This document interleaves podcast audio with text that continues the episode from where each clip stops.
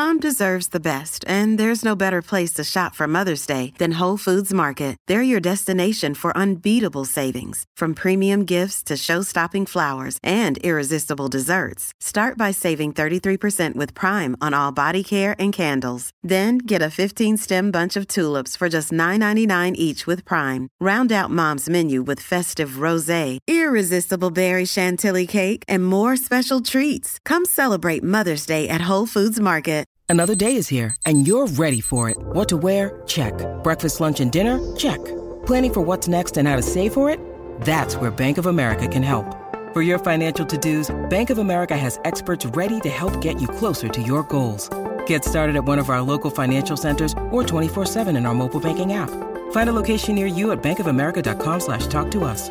What would you like the power to do? Mobile banking requires downloading the app and is only available for select devices. Message and data rates may apply. Bank of America and a member FDIC.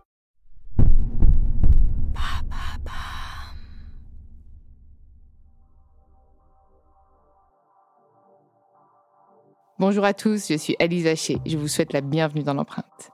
Nous allons essayer de comprendre ensemble comment les marques d'aujourd'hui s'engagent ou non pour notre planète. Chaque semaine, je reçois donc des start des PDG de grands groupes ou encore des directeurs de la RSE qui m'expliquent comment leur entreprise s'engage pour porter une révolution de l'impact sur notre planète.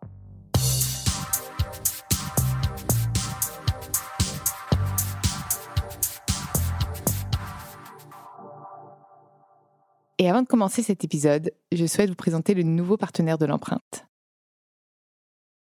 Dans ce nouvel épisode de l'empreinte, j'ai le plaisir de recevoir Isabelle Taillandier, la directrice générale de Nestlé Purina France, le leader du marché des produits alimentaires pour chats et chiens. Je suis ravie de t'accueillir dans l'empreinte. En plus, c'est un secteur qu'on n'a absolument pas eu et qui me parle beaucoup, parce que moi-même, j'ai un petit chat. Et je pense qu'on est tous soucieux de savoir euh, bah, ce qu'on donne à nos animaux, puisque nos animaux, c'est quand même des êtres vivants à part entière, et on les aime beaucoup. Bah, on va commencer par quoi? Par ce, poste. Euh, euh, depuis quand tu es, toi, tu es arrivé chez Purina? Bonjour Alice, déjà merci de me recevoir. Euh, je suis à ce poste depuis trois ans, mais en réalité, euh, les aliments pour chat et chien, je suis tombée dedans il y a plus de 30 ans. Euh, voilà, euh, en marketing. Et euh, cette catégorie extrêmement intéressante parce que ça va au-delà de l'alimentation. Il y a tout ce qu'il y a comme relation entre les chats, les chiens et leurs possesseurs m'a vraiment captivée et voilà, il a permis de nourrir ma curiosité pendant toutes ces années. Donc évidemment, j'ai évolué de poste dans l'entreprise, mais ça fait une bonne expérience. Donc, c'est toi qui as choisi d'aller dans ce secteur d'activité? Alors, au départ, j'avais répondu à une annonce en pensant que c'était euh, pour les céréales. Et je me retrouve dans et un... mangé des croquettes. et je me retrouve dans un entretien euh, pour euh, les aliments pour chiens. En l'occurrence, c'était sur la marque Fido. Et je me suis dit, mais Banco, ça a l'air hyper sympa. voilà. Et puis, je suis rentrée dedans. Je me suis dit, bon, on verra, j'évoluerai, je changerai. Puis non, parce que c'était vraiment euh, hyper intéressant. Et tu avais déjà un affect particulier pour les animaux, pas spécialement à l'époque? Oui, oui, j'avais un affect pour les animaux. J'ai toujours beaucoup aimé les animaux. J'avais un chat quand j'étais petite, euh, qui était mon chat. Euh, j'ai fait un peu d'équitation, voilà. Donc j'ai, on va dire, une certaine attirance pour les animaux. Donc oui, tout à fait. Moi, j'ai une petite question par curiosité. Pourquoi est-ce que c'est uniquement chat et chien? On ne pourrait pas diversifier, même aller enfin, toucher plus d'animaux domestiques, peut-être? Enfin, après, je te dis domestique, mon père a un caméléon, donc euh, je ne sais pas ce qu'on peut qualifier de domestique, mais, euh, mais pourquoi pas élargir la gamme à d'autres types d'animaux? Alors, on avait à une époque un, business un peu plus large avec effectivement ce qu'on appelait les NAC, c'est les nouveaux animaux de compagnie, donc oiseaux, euh, poissons, chats, rongeurs, etc. Mais c'est en fait des dynamiques de business qui sont assez différentes, même si ça reste bien sûr des animaux de compagnie. Donc, on a préféré se concentrer euh, sur chat et chien. D'autant plus que c'est là qu'on a notre expertise euh, originelle euh, de nutrition pour les animaux. Le Purina est né il y a plus de 125 ans et aux États-Unis, dans le Missouri, et vraiment sur la base de aliments pour chiens au départ, et ensuite développer les aliments pour chats. Donc, c'est vraiment là qu'on a notre expertise nutritionnelle qui permet la bonne santé des animaux. Donc, ça serait un peu connexe, on va dire, de partir sur d'autres catégories d'animaux. Et j'imagine qu'en 125 ans, euh, l'offre a évolué, mais aussi la demande du consommateur a évolué. Ça a beaucoup changé. Alors, en 125 ans, je ne saurais pas remonter tant que ça. je ne te donne pas. Alors, ce n'est pas un message implicite pour te dire que tu fais 125 ans, mais. Euh, mais euh, sur 30 ans, presque 30 ans.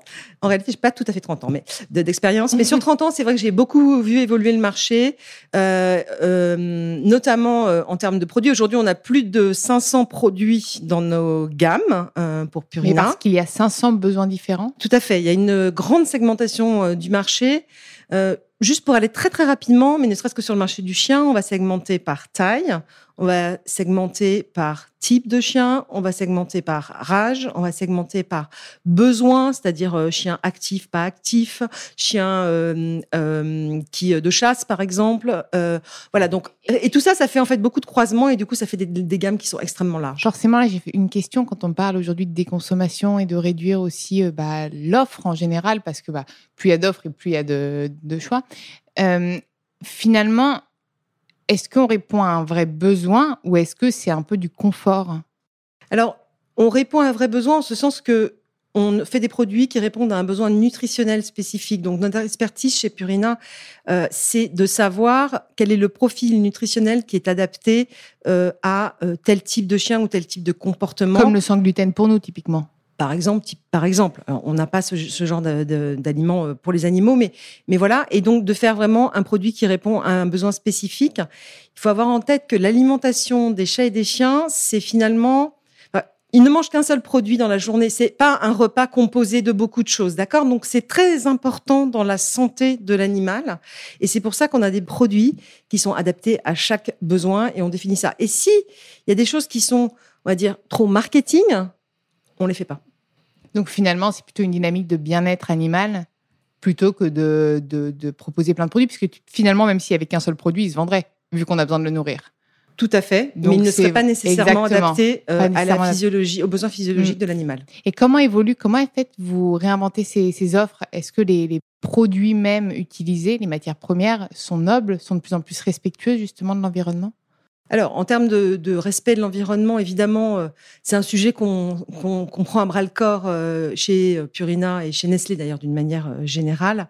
donc, les produits qu'on utilise sont essentiellement des viandes, des céréales, des légumes et puis des vitamines et, et minéraux. Les viandes qu'on utilise sont des viandes qui sont issues de l'alimentation humaine et qui euh, sont les parties qui ne sont pas consommées par les humains parce que culturellement, on ne consomme pas tous les foies ou on va pas consommer les poumons ou les têtes de poisson, etc. c'est des parties qui auraient été jetées. C'est des parties qui auraient été produire pour faire de l'alimentation pour les animaux. Alors c'est très très juste, Alice. C'est hyper important d'avoir ça. Non, mais c'est bien de le dire. C'est important. On ne produit pas d'animaux pour faire du pet food. On utilise des euh, ce qu'on appelle des coproduits animaux. Donc voilà, ce sont les parties qui sont non consommées par, par les humains. Donc ça déjà, c'est je trouve que c'est euh, une utilisation finalement de matières premières qui sinon donc serait euh, méthanisée pour être pour utiliser le, jargon technique. Pour ce qui concerne les céréales, on, a déjà le souhait de faire au maximum du local. Donc, on a la chance en France d'être à la fois un pays agricole et à la fois un pays producteur, puisqu'on a cinq usines en France et 80, euh, plus de 80% des produits que je commercialise euh, sont produits en France. Donc on utilise là 100% de blé français et de maïs d'ailleurs français. Et on favorise euh, ce qu'on appelle l'agriculture régénératrice euh, pour justement avoir un approvisionnement responsable. Donc oui, la responsabilité sur les ingrédients, très clairement, c'est quelque chose qui est clé chez Purina. Et donc, j'imagine qu'il y a aussi une démarche pour accompagner ces agriculteurs. C'est un système de fidélité. C'est toujours les mêmes agriculteurs avec lesquels vous travaillez? Alors, on travaille avec 140 agriculteurs qui sont basés dans le nord et l'est de la France. Et on travaille euh, avec quatre coopératives. Donc, il y a bien sûr des intermédiaires entre nous, les agriculteurs, parce que d'abord, c'est pas notre métier d'être agriculteur. Et, euh, euh, un, organisme qui s'appelle Earthworm et qui justement apporte tout le savoir-faire pour ces pratiques, pour pouvoir les mettre en place, parce que c'est pas une agriculture, on va dire, traditionnelle. Donc j'ai moi-même l'occasion de visiter un de ces agriculteurs, et effectivement, il m'a expliqué que c'est la complexité que ça pouvait générer quand même pour eux, et puis peut-être une part de risque aussi. Donc c'est important de bien les accompagner. Donc ils vendent que pour pour faire euh, ce type d'aliments, ils peuvent pas vendre pour la enfin, pour notre alimentation à nous? Si, si, bien sûr. Si, ils le peuvent font, vendre- ils vendent- via la coopérative, ils vendent euh, l'ensemble de leur euh, production, euh, mais nous, on s'assure qu'on achète bien la production qui a été produite en agriculture régénératrice. Et est-ce que tu as vu avec ces confinements, parce qu'on a, moi j'ai entendu pas mal de chiffres qui disaient que il y avait un- une- beaucoup plus de personnes qui adoptaient des chats, des chiens, bon pour après d'ailleurs souvent les abandonner. Euh, est-ce que du coup toi tu as vu une hausse de la demande et même des pas des ventes? Alors, il y a deux phénomènes qui sont contradictoires, donc je veux dire une chose et son contraire. On fait une étude, tous les deux ans avec notre euh, syndicat des aliments euh, pour animaux pour dénombrer le nombre de chats et de chiens. Donc, c'est une étude qui est assez fiable en ce qu'elle est faite tous les deux ans par le même institut. Donc, on a vu que le nombre de chiens était stable par rapport à 2018. Ah, L'étude a été faite en novembre 2020. Donc, le nombre de chiens est stable, pas d'évolution. Et d'ailleurs, comme les années précédentes, le nombre de chats a augmenté de plus 6,5% en deux ans, donc 3% et quelques par an. C'est pas tellement plus que les années antérieures. Donc, on peut pas dire, au vu des résultats de cette enquête, qu'il y ait eu une explosion du nombre de chats et chiens on est dans la continuité, on va dire, naturelle.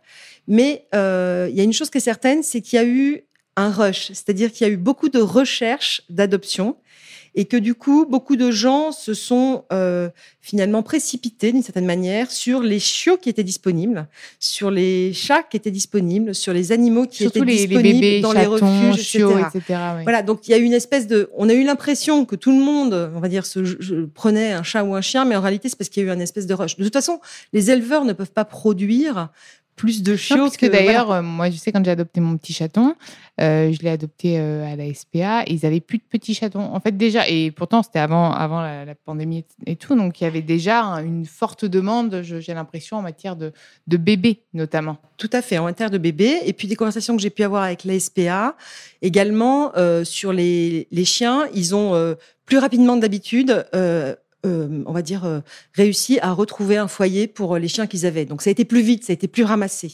En réalité, euh, en particulier entre mars 2020, du premier confinement, euh, et l'été. Euh, pour ce qui concerne les abandons, au cours de l'année 2021, enfin jusqu'à présent, on n'a rien vu. On verra, euh, j'ai envie de dire, euh, à la fin de l'année. D'accord, euh, pour le moment, en il n'y a pas encore de constat? Non, on n'a pas ce type de plus- constat. D'accord. Et donc la deuxième chose, vous m'avez dit, est-ce que vous avez vu une évolution de la demande? Alors oui, j'ai vu une évolution de la demande. Effectivement, le marché est assez dynamique. Il, était autour de plus 7-8%. Euh, et alors que les années antérieures, c'était plutôt du plus 3, plus 4. Donc il y a eu un peu de dynamisme sur le marché. Alors il y a plein d'effets, on va dire, euh, de bord qui sont les effets de confinement. Donc les gens se stockent parce qu'ils ont tellement peur de pas trouver l'aliment dont le chat ou le chien Oui, surtout si c'est spécifique, en voilà. fait. Mm. donc il y a eu énormément de, de panic buying, comme on dit dans, dans le jargon, c'était assez incroyable. Mais bon, après les gens, quand ils ont compris que on arrivait à assurer, ils ont déstocké. Euh, mais il y a eu surtout effectivement euh, une augmentation de la consommation euh, sur tout ce qui était faire plaisir à son animal, un peu plus de d'aliments un peu plus premium. Je pense que la proximité avec l'animal a fait que les gens ont eu envie de faire un peu plus plaisir. Et il n'y a pas le côté bio aussi? Est-ce qu'il n'y a pas, y a pas, parce qu'il y a de plus en plus, pour avoir testé plusieurs types de croquettes, il y a aussi une offre bio qui, qui, qui apparaît, qui n'y avait pas avant d'ailleurs, enfin, où il y a, ou qui ne marche, qui n'était pas aussi présente. Et est-ce que ça, c'est pas quelque chose, un produit d'avenir Alors, bio? le bio, on en a dans nos gammes. Euh, on n'a que deux références, mais on en a. Euh, très honnêtement, ça se développe lentement. Il n'y a pas encore En une grosse demande, non, en fait. Pour le moment, non, il n'y a pas encore une grosse Les gens demande. préfèrent consommer bio pour eux, mais alors pour leurs animaux, euh, des- Ouais, je sais pas. En plus, faire un aliment pour chat et chien en bio, c'est très très compliqué parce qu'on a beaucoup d'ingrédients. Et est-ce qu'en euh, plus, il y a des études qui sont faites sur les pesticides, enfin, sur eux, leur rapport aux longévité, pesticides Non, pas Pas que je forcément. sache, avez- non. pas, je ne saurais pas répondre à cette question. Non, non, mais c'est c'est vraiment, moi, c'est vraiment des questions de, que je me pose même moi-même, puisque je teste plusieurs types aussi pour mon, pour mon petit animal. Et, euh, et moi, de toute façon, il doit avoir des croquettes spéciales. Euh, et euh, j'ai d'autres questions, notamment sur les engagements, puisque là, on parlait des, des abandons, etc. Et donc, comme finalement, au cœur du produit, bah, il y a le maître, puisque c'est le maître qui va acheter les croquettes, enfin, la- l'alimentation, mais c'est aussi euh, l'animal, son bien-être. Est-ce qu'il y a des engagements de, de, de Purina euh, Est-ce que Purina prend des engagements Tout à pour le bien-être animal? Oui, alors on a euh, en fait. En 2013, donc ça fait longtemps qu'on a des engagements, on va dire, euh, de développement durable, et puis qu'on s'intéresse beaucoup à la relation euh, homme-animal. Mais euh, en 2013, on a fait une étude pour comprendre un petit peu quelles étaient les préoccupations majeures de, des principales parties prenantes, consommateurs, mais aussi les fournisseurs ou les vétérinaires, etc., sur, sur le marché. Et on s'est aperçu qu'il y avait finalement trois volets principaux de préoccupation. Donc toute la partie responsabilité, euh, ingrédients, approvisionnement responsable, aussi euh, euh, emballage. On pourrait y revenir un peu plus tard. Toute une partie sur les animaux, donc la nutrition, on l'a évoqué, les produits, etc. Et puis toute une partie sur le rôle de l'animal dans la société et les bienfaits des animaux. Donc à partir de là, de cette étude, en 2016, on a lancé 10 engagements sur ces trois volets que je viens d'évoquer. Et il y avait donc il y avait quatre, quatre engagements sur la partie rôle de l'animal dans la société. Donc c'est quelque chose qui effectivement est très important euh, pour euh, nous euh, et qui, j'ai envie de dire, est aussi basé sur une conviction très très forte que je partage et que mes collaborateurs partagent, qui est que quand les animaux et les hommes vivent ensemble, la vie est meilleure. Et on, le vit, voilà. Et, donc, c'est vraiment important mais, pour nous. Mais aussi peut-être sensibiliser à l'adoption, le fait qu'un animal n'est pas un, un jouet, en fait. C'est un, un, être vivant. Est-ce que ça, c'est aussi des choses que vous faites? Dans nos, dans nos engagements, dans les quatre engagements qui sont euh, envers euh, justement les animaux, un des volets, c'est promouvoir euh, l'adoption d'animaux, justement. donc ça, c'est un des volets. Donc oui, c'est un sujet sur lequel on s'engage. On, a été partenaire pendant... on est toujours d'ailleurs partenaire avec l'appli Adopte-moi, hein, qui permet effectivement de mettre en avant des animaux adoptés. Pendant le Covid, on a été aussi partenaire de la SPA parce qu'effectivement, ils ont eu une période euh, un petit peu paniquante de fermeture de refuges puisque euh, on était euh, tous confinés. Et donc, les personnes ne pouvaient plus aller dans les refuges. En revanche, ça, les animaux continuaient d'être abandonnés. Et donc, il y avait embouteillage, on va dire, et, il y avait vraiment urgence à rouvrir les refuges. Donc on les a euh, euh, aidés euh, par un soutien financier à pouvoir mettre en place des mesures pour convaincre le gouvernement de rouvrir les refuges. Et ils ont pu le faire à partir du 6 avril 2020. Donc avant le déconfinement. Exactement. Et, on était très contents parce que voilà, on a pu les accompagner. Hein, mais voilà. dû... Ouais, super. Et bah, tu me parlais des packaging, donc forcément, j'ai envie de savoir, est-ce qu'il y a aussi une dynamique éco-responsable sur les packaging Tout à fait. Donc l'objectif, euh, pour moi et, pour nous, c'est vraiment euh, qu'aucun de nos packaging ne finisse comme déchets, très clairement. Alors, on a un avantage euh, dans le marché du pet food, donc c'est les aliments pour animaux, je suis désolée si j'utilise pet food, mais c'est mon quotidien. Donc, non, puisque tu viens de, tu viens d'expliquer le mot, donc c'est parfait. Euh, on a un, un engagement, euh, voilà, c'est pas finir comme déchet. On a un avantage, c'est qu'en général, euh, alimenter son animal n'est pas fait en mode nomade. C'est souvent à la maison, donc déjà, ça facilite, on va dire, euh, le geste de tri. Euh, donc ça déjà c'est une chose qui est importante parce que c'est pas toujours le cas pour la consommation d'alimentation. Parfois on la consomme en nomade. Bon, donc déjà nous c'est à domicile donc ça facilite. Ensuite très clairement euh, on a des emballages aujourd'hui qui sont pas euh, optimisés, mais on a pour objectif d'ici 2025 d'avoir 100% de nos emballages recyclables ou réutilisables. Et pour ça, il faut qu'on travaille, et on y est vraiment d'arrache-pied, euh, sur le fait de passer nos emballages de ce qu'on appelle du multicouche, d'accord, oui, c'est vrai qu'il y a plusieurs. Oui, C'est pour les odeurs? Tiens, j'ai une question. Pourquoi il y a autant de couches? Effectivement, je le, dis souvent à des gens qui, me posent la question, mais on n'a pas fait des emballages comme ça juste pour polluer la, planète. Hein. On fait des emballages comme ça parce qu'ils ont une vraie raison d'exister, qui est effectivement, c'est une barrière euh, au gras, par exemple, pour que le gras ne sorte pas. C'est une barrière pour les odeurs. C'est une barrière, enfin plutôt, ça permet la conservation du goût et des vitamines. Et ça permet aussi à ce que les petites bêtes qui aiment beaucoup les protéines animales ne rentrent pas dans le paquet. Donc voilà, ça a une, vraie euh, vocation de protection de l'emballage, au-delà bien sûr du transport, etc. Et la technologie euh, éco-responsable a déjà été trouvée pour les remplacer ou pas encore Ou si justement des recherches, des investissements euh, Alors c'est beaucoup de, recherches et d'investissements, mais on avance, je trouve, très honnêtement, par mm. rapport à là où on était, ce qu'on avait déjà pris dans le cadre de nos 10 engagements en engagement sur, le, sur le, les emballages. Euh, et, je me disais, mais on, va jamais y arriver. Je trouve qu'on va très très vite. Donc aujourd'hui, on a réussi euh, en 2020 à passer à nos emballages donc multicouches, donc avec plusieurs couches, à monocouches. C'est euh, sur une gamme pour l'instant restreinte qui s'appelle Beyond Grain Free. Et, et, ça, et, ça fonctionne bien. Donc on commence toujours par une petite gamme, une petite quantité. D'abord pour voir si ça tient bien le choc pendant les 18 mois de la durée de vie du produit quand même, parce que bon, en général, ils sont consommés avant, parce qu'on a des produits avec des fortes euh, rotations, enfin des fortes demandes, donc en général, ça dure pas 18 mois, mais bon. Et, puis euh, aussi parce que euh, bah, ça demande d'équiper beaucoup de lignes, ça demande de trouver le fournisseur qui fait ce nouveau type de matériaux, etc. Donc ça prend du temps en réalité. donc une fois qu'on a trouvé une solution, elle peut pas s'implémenter euh, de manière, euh, on va dire, euh, boum. Quoi. C'est, ça, c'est pas possible. Et tu me disais que tu testais pour une gamme parce que chaque gamme a des packagings différents bah, Encore une fois, en raison des contraintes de grade, etc presque chaque gamme. Alors, on va dire qu'on a des types d'emballage, mais différents effectivement suivant les types de gamme. Euh, notamment euh, en fonction euh, des pourcentages de protéines, de gras, etc. pour ce qui concerne le sec. Et pour ce qui concerne donc l'humide, eh bien, ça dépend des barèmes de stérilisation, enfin des choses comme ça. Voilà. Donc, c'est toute une technologie d'emballage.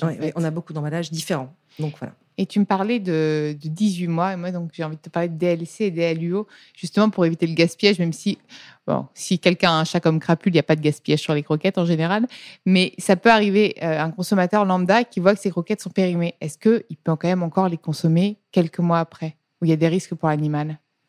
Je n'ai pas une réponse euh, de scientifique à donner sur ça, parce que j'avoue, je ne me suis jamais posé la question. En général, en plus, comme je le dis, on a vraiment des produits à rotation. Voilà. Euh, je pense que oui. Après, les qualités, on va dire, euh, euh, nutritionnelles seront certainement moins bonnes hein, et euh, peut-être il sentira une odeur de rance. Donc pour ce qui est de la stérilisation, franchement, je pense que tout ce qui est stérilisé, il n'y a aucun problème. Pour tout ce qui est sec, je pense qu'il faut sentir le produit, le regarder. Et après, mm. oui, c'est une question de bon sens. Mm. Comme beaucoup de choses. Et alors, depuis quelque temps, je mets en place une question de l'auditeur. Et aujourd'hui, un auditeur nous a demandé euh, d'où venait, euh, c'est une question sur la provenance et la traçabilité des matières premières. Est-ce que tu peux répondre bah, D'où elles proviennent Tu me l'as dit globalement, c'est France pour ce qui concerne les céréales, oui. Pour ce qui concerne les viandes euh, et euh, poissons, d'ailleurs, parce que je dis viande, mais en réalité, ça il y a aussi des poissons. Euh, ça vient majoritairement d'Europe. Ce qui est certain, c'est qu'on assure la traçabilité de tous nos fournisseurs, de nos matières premières, avec des fournisseurs sérieux et qui sont fiables. Et bien sûr, on a... Au plus proche aussi, vous essayez vraiment de rapprocher tous les... Tout à fait. De limiter votre empreinte carbone, Exactement. Donc, on a un code des fournisseurs chez Nestlé, vous imaginez bien même si effectivement le fait de s'appeler parfois du nom d'une grosse multinationale euh, peut être perçu comme on va pas faire les choses bien, mais bien sûr on fait les choses au mieux et au plus juste et bien sûr on peut tracer nos, matières premières. Et sur l'empreinte carbone, donc ce qui était aussi ma question, vous, avez un objectif de la réduire encore? Alors on est très clair là-dessus. à horizon 2050, on sera neutre en carbone. Euh, Comme beaucoup d'entreprises qui prennent cet engagement, le net carbone en 50. Et, pourquoi pas avant? Et, alors, et avant, on sera à moins 50 d'ici 2030. C'est dans 8 ans, 2030. Il y a vraiment beaucoup de travail, sachant qu'il faut qu'on arrive quand même à avoir euh, un business model qui nous permette de faire de la croissance et compenser. donc, il faut qu'on compense plus que ce qu'on a aujourd'hui pour arriver à moins 50%. Si, tu vois ce que je veux dire? C'est-à-dire que d'ici là, on aura encore euh, eu de la croissance sur le marché. Et donc, voilà, il faut compenser encore plus que 50% pour arriver à une réduction de 50% en 2030. Donc, c'est un objectif très, très ambitieux, mais je suis confiante qu'on y arrivera. Il faut. Il faut. Qu'on y arrivera. On met tout en place, en tout cas. Est-ce que tu aurais un mot de la fin pour, pour nos auditeurs? Est-ce que tu aurais envie de rajouter quelque chose qu'on n'aurait pas abordé ensemble, peut-être? Ce que j'aurais envie d'ajouter, euh, c'est notre implication euh, avec euh, des hum, associations qui œuvrent justement, enfin qui utilisent le lien homme-animal, voilà, pour améliorer la société. Et on a mis en place un prix au niveau européen pour promouvoir des associations au niveau des marchés euh, qui euh, utilisent ce lien. Et en France, on a eu la chance en 2020 d'avoir 25 euh, associations qui ont été sélectionnées parmi les 150 européennes et trois finalistes parmi les 8. Je voulais mettre ça en avant parce que je trouve que c'est quelque chose qui est peut-être méconnu et ça a permis à ces associations qui ont été accompagnées par des collaborateurs. Moi-même, j'en ai mentoré une qui utilisait le chien comme médiateur dans la réinsertion de prisonniers. Et, je trouve que c'est quelque chose qui est très important euh, de, de, savoir qu'on euh, fait aussi euh, beaucoup de choses dans l'utilisation ou en tout cas l'impact que les animaux peuvent avoir sur la société. Donc voilà, ça c'était quelque chose d'important pour moi. Et si je devais donner un autre exemple, on, est également, on accompagne également une association qui s'appelle Andy Chien et qui forme et remet euh, des chiens euh, d'handicapés physiques, aveugles ou bien euh, d'enfants qui ont des problèmes, on va dire, de santé mentale. Et nous, en particulier, on les, accompagne voilà, sur le volet de l'autisme. Donc, je trouve qu'on on ne parle pas suffisamment des bienfaits des animaux sur la société en général, sur la santé mentale. et voilà, c'est quelque chose que je voudrais ajouter en particulier parce que c'est quelque chose qui motive beaucoup les collaborateurs et sur lequel ils travaillent beaucoup euh, et, collectivement et ils sont très engagés sur le sujet. Euh, voilà, je voulais les remercier aussi à, ce, à cette occasion. C'est un très joli mot de la fin et c'est vrai que ces petites bêtes, on les aime énormément et je crois même que euh, avoir un chat ou un chien allonge l'espérance de vie. Je, crois que je, ne veux pas dire de bêtises, mais j'avais lu une étude comme ça. Le bien-être, en tout cas, enfin, en fait, ça, ça sécrète l'hormone du bonheur et du coup, bah, on, tout à fait. on vit plus vieux, plus heureux quand on, quand on caresse un chien, effectivement, par exemple, moi je sais mmh. qu'au bureau on a des chiens. Euh, quand je suis un peu stressée, je vais caresser un chien et ça me calme tout de suite parce que ça, ça stimule l'ocytocine ou oui une hormone, une hormone du bonheur. du bonheur. Et effectivement, de toute façon, on le sait, on a fait une étude euh, euh, post confinement et 80% des personnes interrogées ont dit que leur chat ou leur chien les a aidés à, diminuer l'anxiété euh, qu'ils pouvaient avoir euh, pendant le confinement. Donc ça a des impacts, des bienfaits incroyables, euh, mais ça peut même être une aide, c'est-à-dire sur la santé mentale par exemple de, de, gens qui ont des problèmes vraiment mentaux importants, je, ça a vraiment une aide forte. Donc je pense que c'est, il faut le savoir. Bon bah, je passe un coucou à Crapule qui écoutera mon podcast avec moi. Merci d'être venu euh, dans l'empreinte. Vous pouvez retrouver tous les épisodes sur toutes les plateformes de podcast ainsi que chaque semaine sur thegood.fr. N'hésitez pas à liker, partager et commenter le podcast. À très vite.